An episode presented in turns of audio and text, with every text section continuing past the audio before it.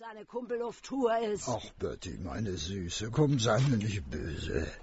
Ich hab dir auch was mitgebracht. Hier habe ich grad Feines für dich. Wenn das keine Weihnachtsüberraschung ist, wa? Dickes, fettes Weihnachtsgänschen. Na, was sagst du nun? Was ich nur sage?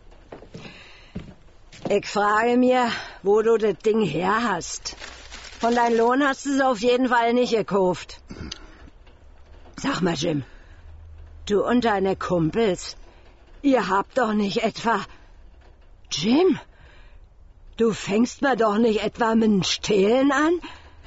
Jim, sag mir, dass du die Gans nicht geklaut hast. Nun reg dir mal nicht so auf. Die Gans hab ich auf ganz ehrliche Weise gekriegt. Die lag nämlich äh, einfach so auf der Straße rum. Genauso wie der Hut hier. Auf der Straße? Genau. Und das soll ich dir loben? Wer lässt denn eine Weihnachtsjans einfach so auf der Straße rumliegen? Naja, so richtig rumgelegen hat's ja eigentlich nicht. Also doch geklaut. Nee, auch nicht geklaut. Äh, also pass auf. Ich gehe von der Kneipe nach Hause. Da sehe ich, wie so ein paar dunkle Typen einen feinen Herrn belästigen. Ich renn natürlich hin, weiß ja, wie ich bin. Und die Typen verflüchtigen sich. Ich will dem Herrn hochhelfen von der Straße. Und was ist? Der macht auch die Mücke. Keine Ahnung warum. Auf jeden Fall ist er weg und was sag ich dir? Der lässt einfach seine Weihnachtsjans und seinen Hut auf der Straße liegen. So schnell ist er weg.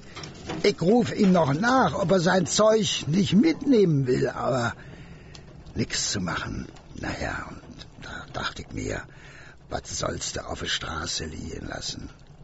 Meine Betty freut sich bestimmt über so einen Braten, wa, meine Süße? Ja. Und dass der feine Herr jetzt zur Polizei geht, weil er denkt, du gehörst auch zu die Bande.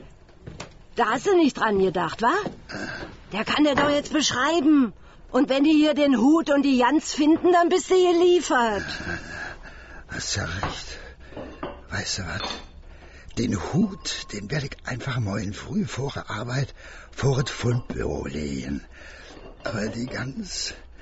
Hör mal, Betty, so was Feines, das kriegen, kriegen wir ja so schnell nicht mehr in die Hände. Und so ein feiner Herr, der kann sich bestimmt eine neue leisten. Naja, auf dem Fundbüro wird sie eh bloß schlecht werden, wenn sie nicht schnell genug einer abholt. Also gut, die Jans behalten wir. Ja. Aber verschwinden muss sie auf jeden Fall. Geh mal her.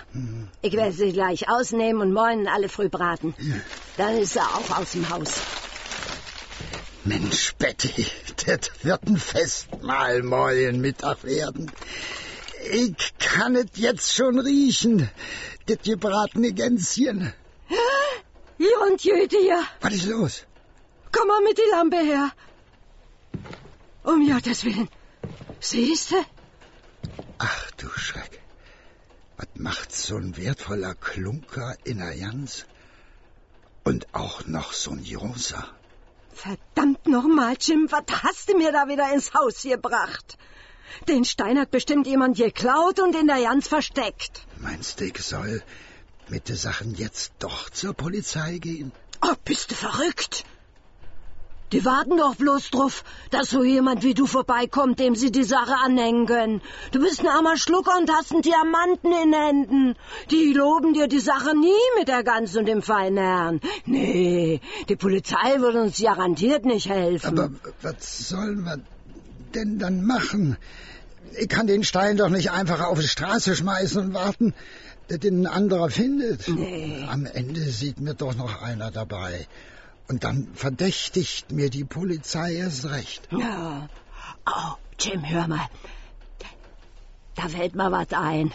Da ist doch dieser feine Herr, dieser Mr. Holmes in der Baker Street, von dem man immer so Geschichten hört. Den kennst du doch auch.